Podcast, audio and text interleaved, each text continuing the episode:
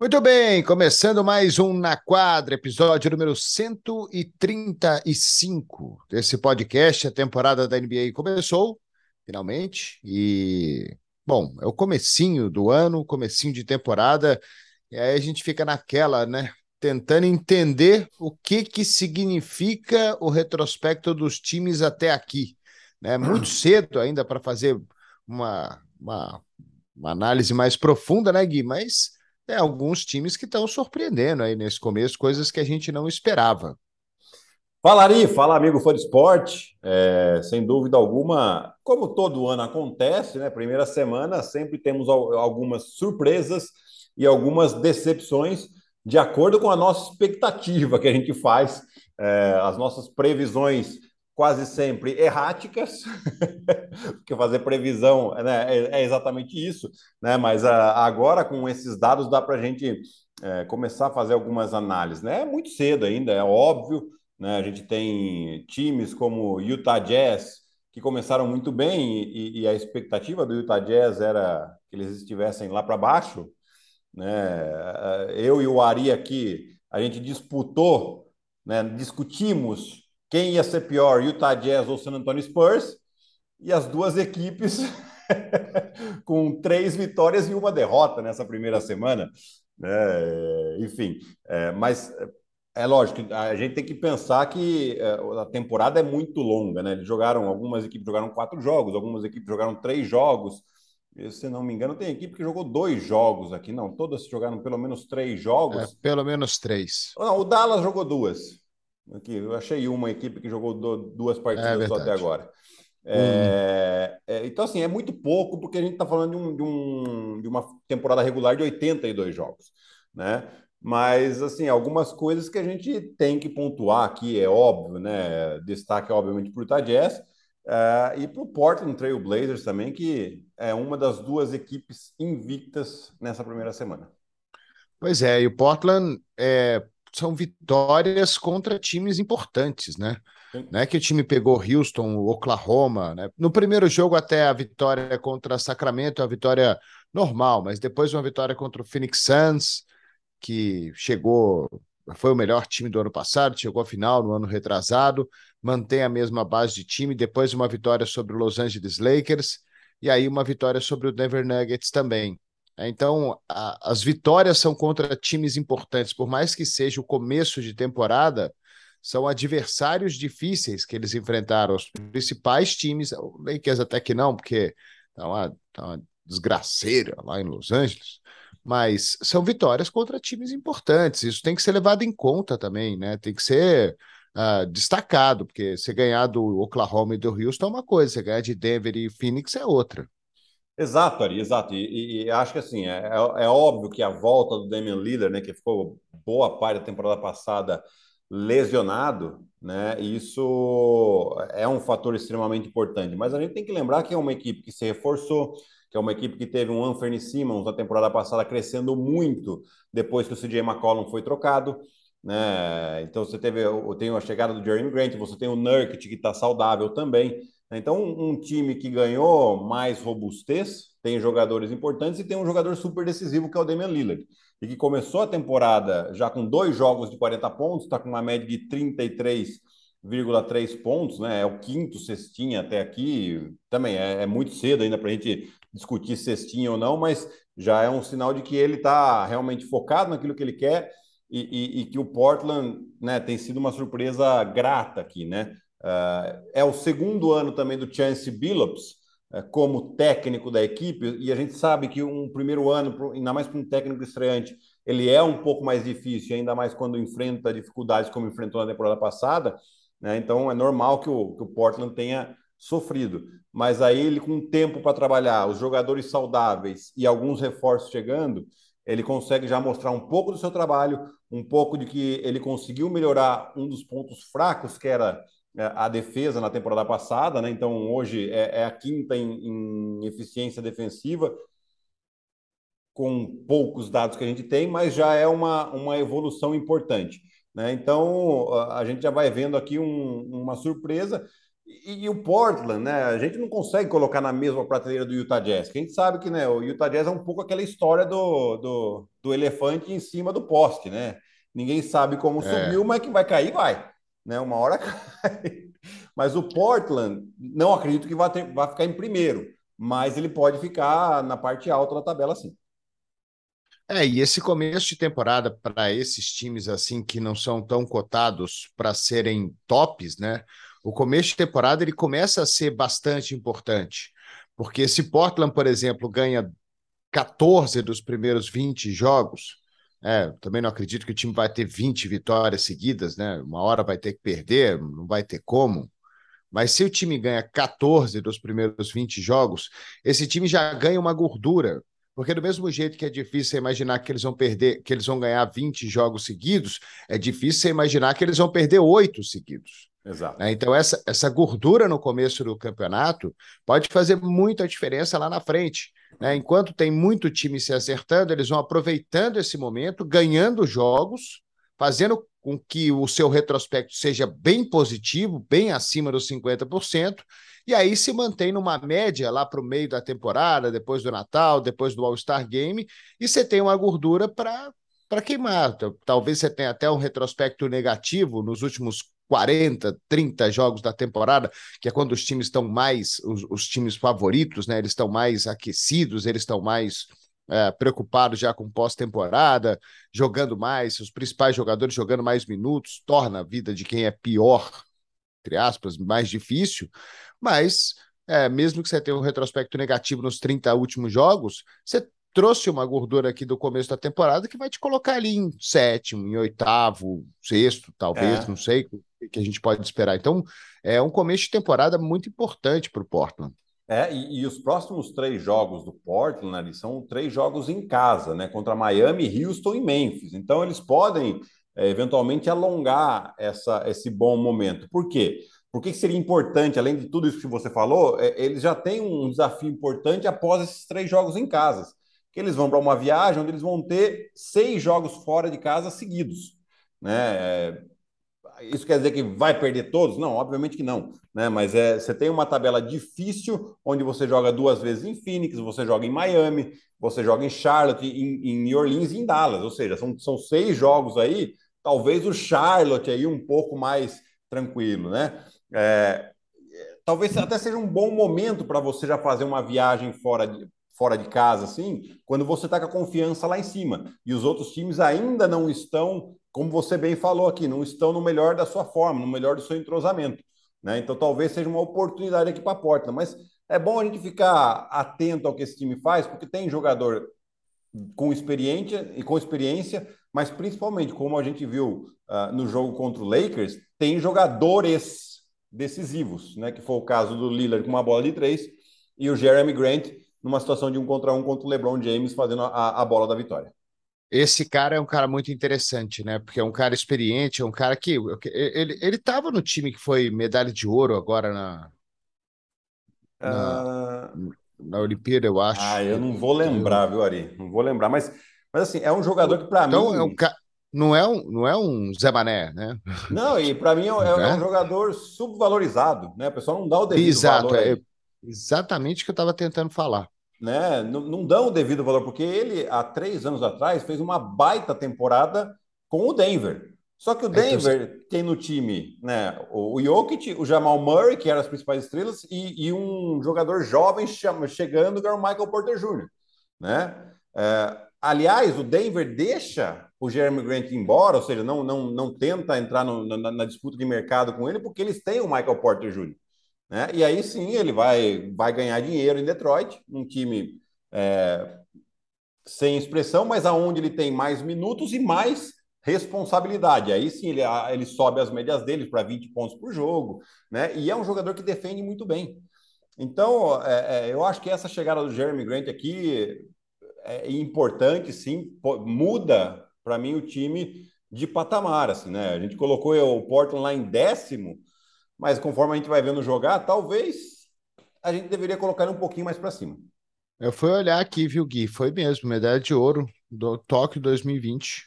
Aí, com, com o time de basquete. E aí, você tá aproveitando até para ver os times que ele jogou aqui, né? É, dessa subvalorização que a gente está falando, muito tempo em Oklahoma, Sim. né? Que de 2016 até 2019 que ele jogou lá, não foi um time tão relevante assim na, na NBA, de jeito nenhum. Né? Então, é, aí depois Detroit, né? Eu tava no. Não, Denver. É, Denver, e aí ele jogou no Detroit Pistons também, sim, né? Sim. É, então, tipo assim, Denver, ok, né? São, foram, foram duas temporadas lá em Denver, mas como você falou, um time que tem outros caras para a gente ficar mais atento, né? mais estrelas para a gente ficar atento. E Oklahoma e Detroit eram times que tavam, você quase não vê jogar, porque não tem, não tem tanta relevância assim em termos de, de briga por título, briga por, por posição em playoff. Então o cara acaba meio que fica escondido. Né? E aí, jogando ao lado de uma grande estrela e sendo talvez o segundo principal jogador desse time, é, você começa a olhar um pouco mais para ele com, com outro olho. Né? Então, é, é, uma, é, um, é um cara para a gente ficar bem atento aí nesse, nesse começo de temporada. Ah, sem dúvida alguma, né? Eu, eu, eu gosto muito do jogo dele porque é, é um cara que pode jogar de três, né? pode jogar na posição quatro também, né? Então dá essa possibilidade ao Chance Billups também de, de, de ter um, um, pouco mais de mobilidade em como é, mexer na equipe, né? Então a, a, gente tem que ficar atento, sim, bastante com esse time do Portland. Agora, Gui, tem time mais legal que o Memphis Grizzlies? é não espetacular. Tem, cara, né? não tem. É, é, é, realmente assim, né, Ari? Eles, têm, eles, eles tiveram uma derrota é, pesada contra o Dallas. Feia, né? É, mas assim. Quase é, 40. Eles vinham de um back-to-back, né? Jogando em Houston, um jogo que foi duro para eles e, e, e, precisaram de 49 pontos do Jamoran para ganhar, né? E aí já foram para Dallas. Dallas jogando a estreia em casa na temporada, né? Ou seja, toda aquela festa, uma grande é, é motivação. Então, sabe, pegou em caminhos opostos mesmo, assim, porque não tem essa diferença entre Dallas e, e Memphis. Pelo contrário, não sei nem se Dallas estaria na frente de Memphis hoje, né? É, mas assim, a gente vê é um time muito divertido de ver jogar. O Jamoran talvez seja o jogador mais é, explosivo de toda a NBA, né? Em questão de, de saltar, em questão de, de, de, de ter um primeiro passo muito forte, de deixar os adversários na saudade, literalmente, da, tão rápido que ele é, né? E de correr tão bem a quadra. E, e um, um, dos pontos que ele melhorou significativamente e que era realmente uma das coisas que todo mundo falava, ah, não, ele precisa melhorar na bola de três, né? É, essa temporada ele está arremessando com 60% de aproveitamento na bola de três, contando com o jogo de ontem, né? Vitória contra o Brooklyn Nets. Simplesmente isso, né? Onde ele fez 38 e o Desmond Bain 37, foi alguma coisa, não sei se eu, se eu Os dois fizeram 38. Os dois fizeram 38. Pronto. Acho que é, é isso. Então já, já resolvemos aqui. E o Desmond Bain que não vinha jogando bem. O Desmond Bain tinha caído muito os percentuais nos três primeiros jogos dele, principalmente nos arremessos de fora, mas que teve a partida ontem da vida ali, né? Com 38 pontos ao lado do Jamoran. E é um time que ainda está desfalcado, né? O Jaron Jackson Jr. e o Danny Green ainda não estão jogando. O Dylan Brooks voltou na noite de ontem, né? Também estava fora. Então era um time que estava jogando sem três das principais peças que eles têm aí e ainda conseguindo as vitórias, né? É, então é um time para a gente ficar atento. Tá... Como foi no ano passado, né? Que eles jogaram o quê? 20 jogos sem o Jamoran e ganharam quase tudo.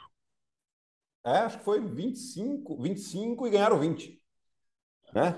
É, que era, um aproveitamento assim que a, gente, é, a grande crítica, né? Crítica entre aspas aqui, por favor, é que o, o, aproveitamento sem o Jamoran era melhor do que com o Jamoran. Né? Então, mas assim, era muito melhor. Com o Jamoran é tipo 66%, que é muito bom, né? Mas sem ele era 80%. Então, tinha essa, oh, essa questão.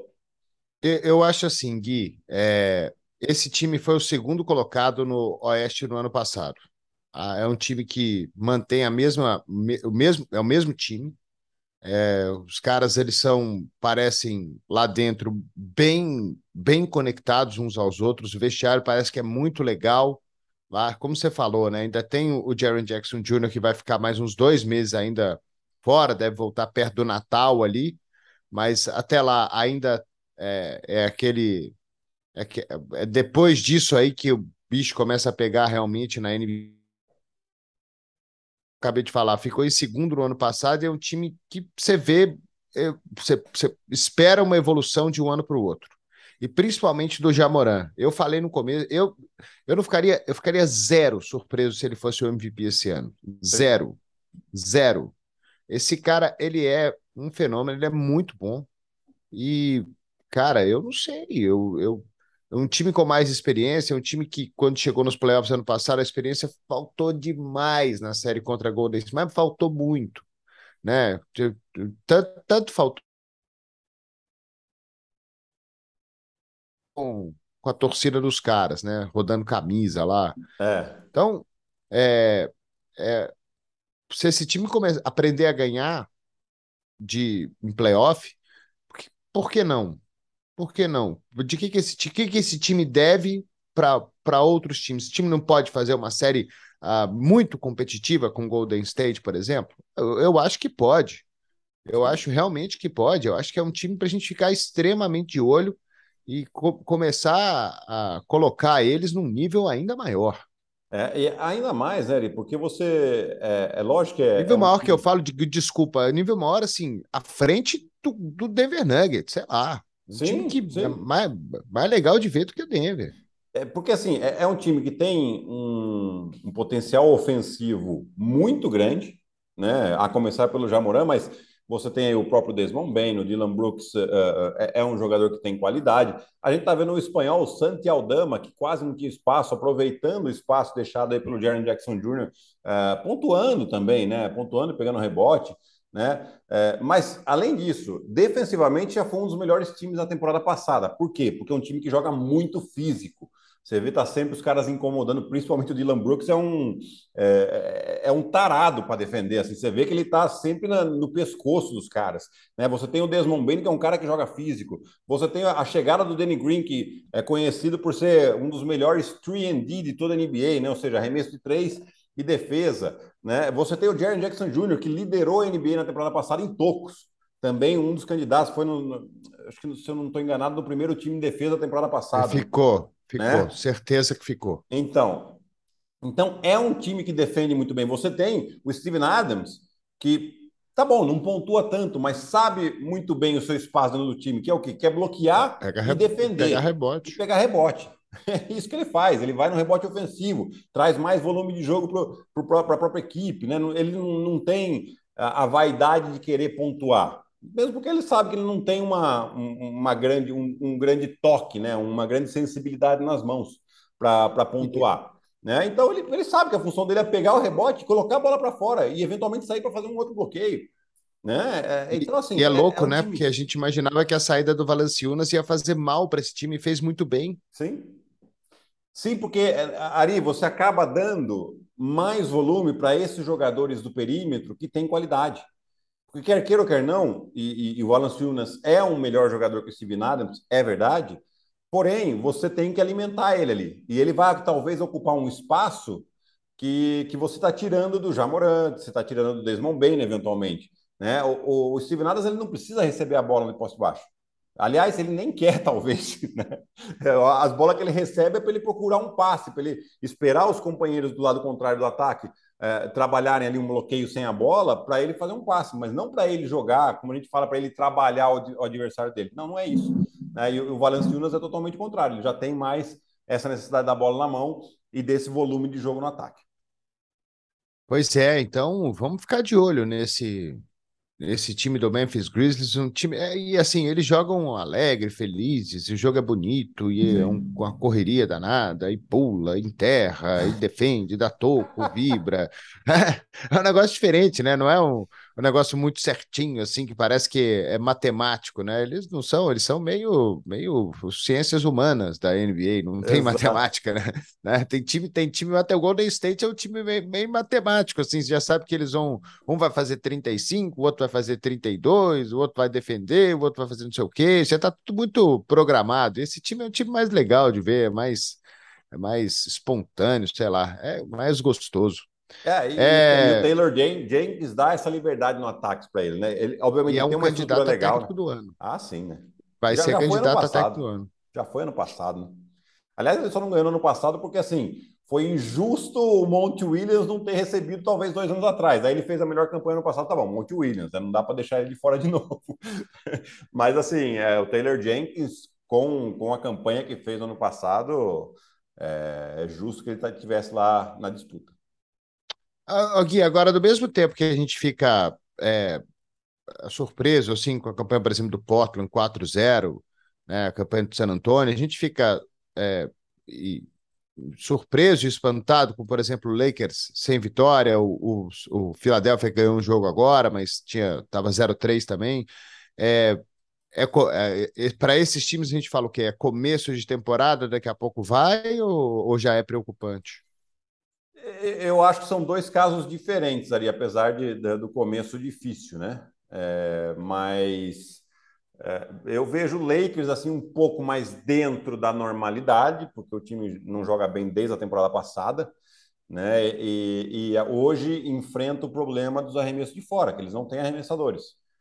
E, e, aí, quando você não tem arremessadores, ainda mais na NBA de hoje, você coloca lá um cara de 2,10m embaixo do aro, mais dois ali de 2,5m, 2,6m que ficam próximo ao ar, fechando muito bem o garrafão, e, e você não tem como fazer cesta. Né?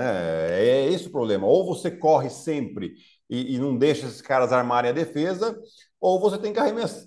Pelo menos alguma bola de três você tem que, tá, você tem que meter. E o Lakers está arremessando com 21% nas bolas de três nesse ano, nesses, nesses três primeiros jogos. Isso é 8% pior que o segundo pior colocado, que é o Chicago Bulls, que arremessa com 29%.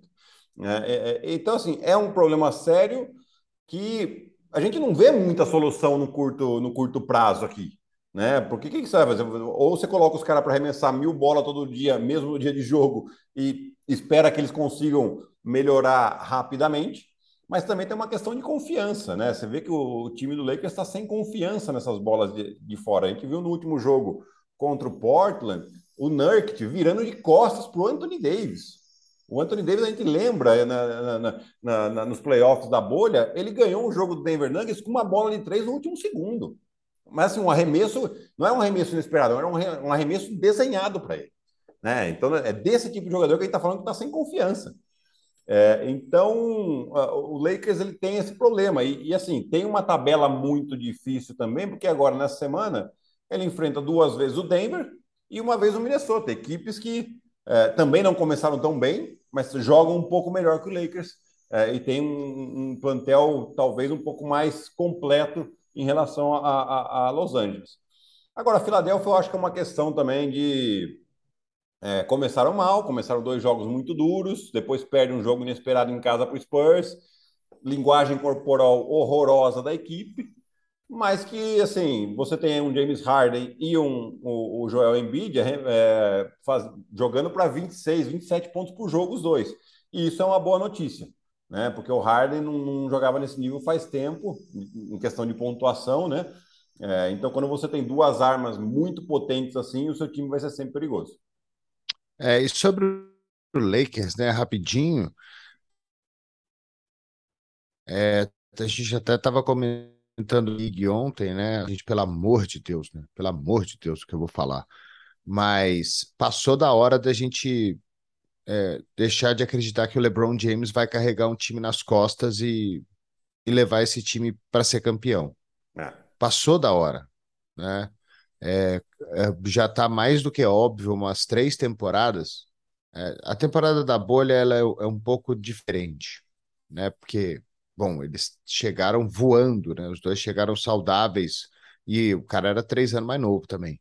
Né? Uhum. Então, é, mas assim, já passou da hora de, de pensar que ele precisa de mais ajuda, né? Que ele vai fazer os pontos dele, que ele vai jogar bem, que é o espetáculo, ele é um jogador fantástico, mas não é mais aquele jogador que vai levar o time para ser campeão. Não é mais né? Apesar dos números até, poderem me desmentir, né? Que ele faz, sei lá, 30 pontos, 40 pontos, 38 pontos todo jogo, né? Mas, cara, ele precisa de ajuda, precisa de alguém, precisa de alguém para ajudar a defender, precisa de alguém para ajudar a passar a bola, alguém para para jogar com ele, para que ele, sei lá, não precise fazer 38 pontos também para o time ganhar.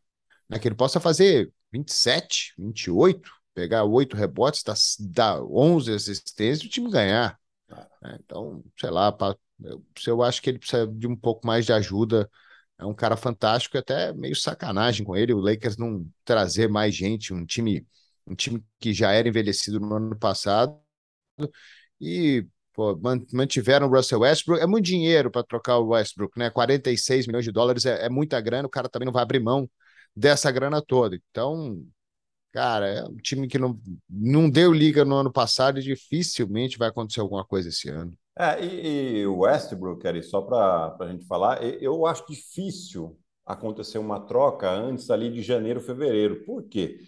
Porque né, o pessoal já fala, ah, troca com o Utah Jazz, troca com o Charlotte. São os times que, beleza, podem ser que não briguem por nada, mas começo de temporada ainda, times começaram bem, né? É, a menos que seja venha uma ordem de cima e fala não, é reconstrução mesmo e pode trocar, os times ainda estão brigando, né? Então, por exemplo, falaram no Terry Rozier do Charlotte Hornets, uma possível troca.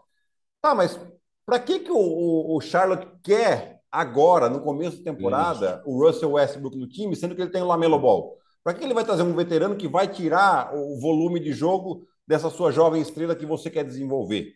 Né? A mesma coisa a Utah Jazz. Para que, que você vai tirar a bola da mão do Markkinen ou do, do Colin Sexton, que você tem ali que acabou de chegar, para trazer o Russell Westbrook? Né? O seu ganho qual que é nisso? É, então, por isso que eu acho que mais para frente, ali para janeiro, fevereiro, quando você pega um time que já não tem objetivo e ele quer se desfazer de uma folha salarial para no próximo mercado eles, eles serem agressivos, aí sim faça sentido. Hoje eu não vejo essas equipes fazendo sentido. Posso estar é completamente difícil. errado, né? Mas, assim, Mas eu, eu tô contigo. É? É, di é difícil encontrar um time hoje que o Westbrook não vá atrapalhar mais do que ajudar. É verdade. Também acho. É. Você, não, você não tem um. E ele jogando sem confiança. Infelizmente, ele é um baita de um jogador. Ele é um baita de um jogador. Tem alguns problemas que a gente sabe, principalmente questão de, de escolha de arremesso, né? Seleção de arremesso é terrível dele. Aliás, no último jogo contra a Portland foi um, foi um, foi um caso específico, né? Ele dá um arremesso sem noção nenhuma, né? No final é, do jogo. No final do jogo, sim, faltando ele, o time ganhando, faltando 30 segundos, ele arremessa uma bola. Poderia ter gastado tempo e sufocado o, o Portland com o relógio. Não, ele foi e arremessou. É, mas é, ele está ganhando um rótulo enorme de que ele é esse jogador que, infelizmente, principalmente no final do jogo, ele não é confiável. Então, ou você. Ou vai ser um time que quer vender camisa mesmo e sabe que se você coloca o Westbrook como seu principal jogador, você vai ter garantido ali umas 20, 25 vitórias, mas você não vai, você não vai brigar por título. Ou o time grande ele não quer o Westbrook. O time que vai brigar por título ele não quer o Westbrook porque, porque vai virar um problema para ele. É, e sobre o Filadélfia, é, bom, eu vou esperar mais ainda. Eu não, desde o começo já não, já não confio tanto nesse time, já não confio tanto no processo, já não confio tanto no técnico. É, eu acho que tem pelo menos uns quatro times na frente aí do Filadélfia no leste. É, dói meu coração ter que discordar muito de você. Não, mas... não, mas é, é, mas é isso. É, é, que na verdade. Mas eu, eu, eu, eu, eu acho que eu acho que é o problema é o, o passado. O passado é, é, ruim. Não vejo um futuro brilhante. Não sei. É, eu acho que tomara que não, tomara que você põe, porque eu gosto do Embiid, acho ele um cara fantástico, que merecia, sei lá, mais, mais, é, mais vitórias mesmo, mais uma carreira mais, mais vencedora. É, então, sei lá, tomara.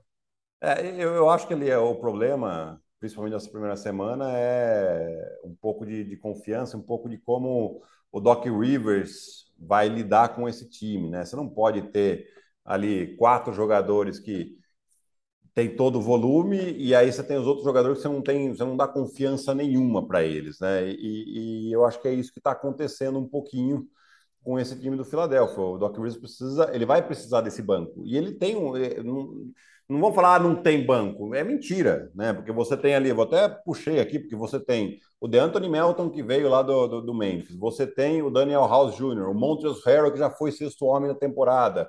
Né? Você tem o, o Shake Milton, que já fez ótimas temporadas. Você tem o, o Corkmas, que tá, saiu um pouco da rotação. O Jorge Niang, que eu particularmente não, não sou muito fã, mas é, que tem uma história e tem uma boa mão, principalmente dos arremessos de fora. Né? É um time que tem, sim, um bom banco, só que você precisa fazer com que esses caras tenham uma relevância maior. Né? Porque se você concentrar, por mais que o James Harden, o Joel Embiid sejam craques, o Tyrese Maxey está crescendo e, e, o Tobias Harris tem uma mão boa, muito boa, se você concentra o ataque só em poucos jogadores, você facilita para a defesa adversária né? E esses jogadores vão continuar fazendo os, os, esses pontos. Porém, os outros, eles acabam saindo de ritmo, e aí sim, quando você precisar deles, você não vai poder contar com eles, porque os caras estão fora de ritmo, eles não vão meter a bola importante. É... Essa questão do técnico, assim, como é que é para você? Porque é, parece que a gente tem uma nova geração mesmo de técnicos, né? com um pensamento diferente sobre basquete, né?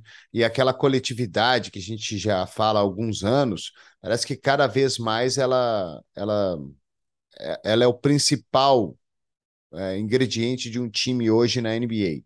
Claro que você tem as suas estrelas, claro que você tem os seus jogadores que vão fazer 30, 35 pontos por jogo, mas essa questão de técnico, né? Parece que essa nova geração vê o jogo de uma forma diferente. Aí o Emil Doca, o próprio Taylor Jenkins, é, Will Hard, que está lá em, em, Utah agora e começou muito bem a temporada, o próprio Chauncey Billups no seu primeiro no seu, sua primeira temporada lá, na segunda temporada lá em Portland, o, Nick o técnico o, o, o, Nick Nurse, que já foi técnico do ano, próprio Monty Williams, que teve a sua oportunidade e pô, chegou longe, o Tyron Lue lá em Los Angeles, né, que sem dois jogadores ano passado ainda conseguiu fazer barulho.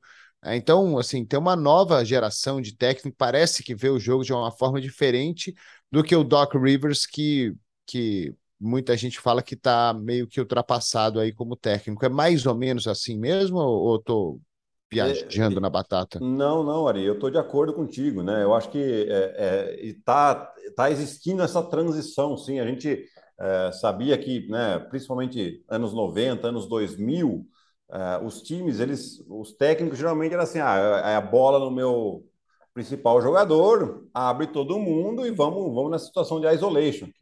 Depois, obviamente, as regras foram mudando também do que você poderia montar sua defesa. Você né, veio, foi permitida a defesa por zona, que antes não era permitido. É, ainda tem os três segundos no, no, no, garrafão defensivo, que isso abre bastante espaço à defesa, mas os técnicos conseguem se ajustar. Então, você ajustando uma defesa, essa situação de isolation ela fica cada vez mais difícil de você é, conseguir resultado. Né? Então, é óbvio, o, o craque ele vai fazer os pontos, mas isso não quer dizer que a equipe vai ganhar. Né? Então, hoje, é, existe um, uma situação de você movimentar muito mais a bola, e o maior exemplo disso é o Golden State Warriors, né? que a gente vê que eles não param de se movimentar, dificilmente a gente vê uma, uma situação de isolation, e ainda assim o Curry faz 30 pontos, né? porque essa questão de você deixar todo mundo se sentindo importante da equipe, você deixa meio que o adversário falando da onde vai vir o chumbo, né? Da onde vem o,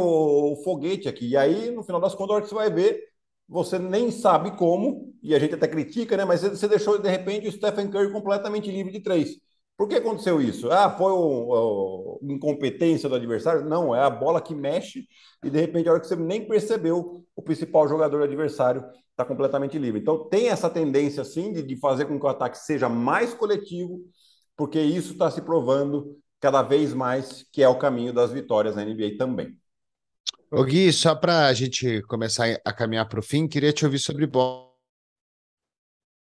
O Boston começou é, muito bem, né, Ari? Eu acho que três vitórias importantes. Depois teve lá o jogo contra o Chicago Bulls, é, que eles começaram ganhando, é, mas aí também teve o Joey Mazzulla expulso, teve o, o Grant Williams expulso também é, e acabaram tomando uma virada. Mas o time, aparentemente, é, jogando na, na mesma pegada que terminou a temporada passada. Né? Eu achei que essa questão do, do técnico poderia ser um pouco mais pesada. Ainda não dá para a gente tirar essa conclusão ou não, né? mas é um, é, é um time assim, que, que, que vem se mantendo fiel àquilo que fez na temporada passada e, e também vem né, no, defendendo muito bem e no ataque, é, de novo, compartilhando muito bem a bola. Opa! Voltou? Voltou. Deu um. É, olha que ia dando uma subida aqui. Bom, eu, eu fui falando. Siga. Não, eu, eu, acho que, eu acho que deu aquela, aquela boa e velha picotada. Mas tudo bem, enfim, tá, só, só para completar, então, falando do Boston, vou repetir um pouquinho aqui, né, caso tenha cortado, é, que o Boston vem mantendo né, a, a, aquele estilo de jogo que, que fez com que chegasse nas finais do ano passado, defendendo muito bem e no ataque compartilhando muito bem a bola. Né? Eu até achei que é, o time pudesse sentir um pouco a questão da troca de técnico, né? É, e ainda é cedo para a gente falar isso ou não, né? Mas aparentemente o time continua na mesma pegada do ano passado. Né? Teve essa derrota aí contra o Chicago, onde o Joey Mazzulla e o Grant Williams foram expulsos, e, e o time estava até ganhando muito bem, né? Mas assim, é, a gente sabe que principalmente em começo de temporada esse, time, esse tipo de situação acontece com uma certa frequência. Mas o, o jogo demonstrado pelo Boston é muito sólido. Muito bem, Gui. É, vamos então deixar essa edição para trás. A gente volta na semana que vem, porque aí a gente consegue ver mais ainda. Os times já vão ter jogado mais uns três, quatro jogos aí até lá e vamos ver o retrospecto se ele se mantém, se as coisas que estão acontecendo agora se mantêm, se esses times que estão surpreendendo vão continuar ou as coisas vão voltar à normalidade. A gente imaginava que elas iam acontecer antes da temporada. Valeu, Gui. Valeu, Ari. Um abraço. Até a próxima. Tchau, tchau. Valeu, galera. Um grande abraço. Até semana que vem com mais um Na Quadra Podcast, episódio número 136 na semana que vem. Tchau.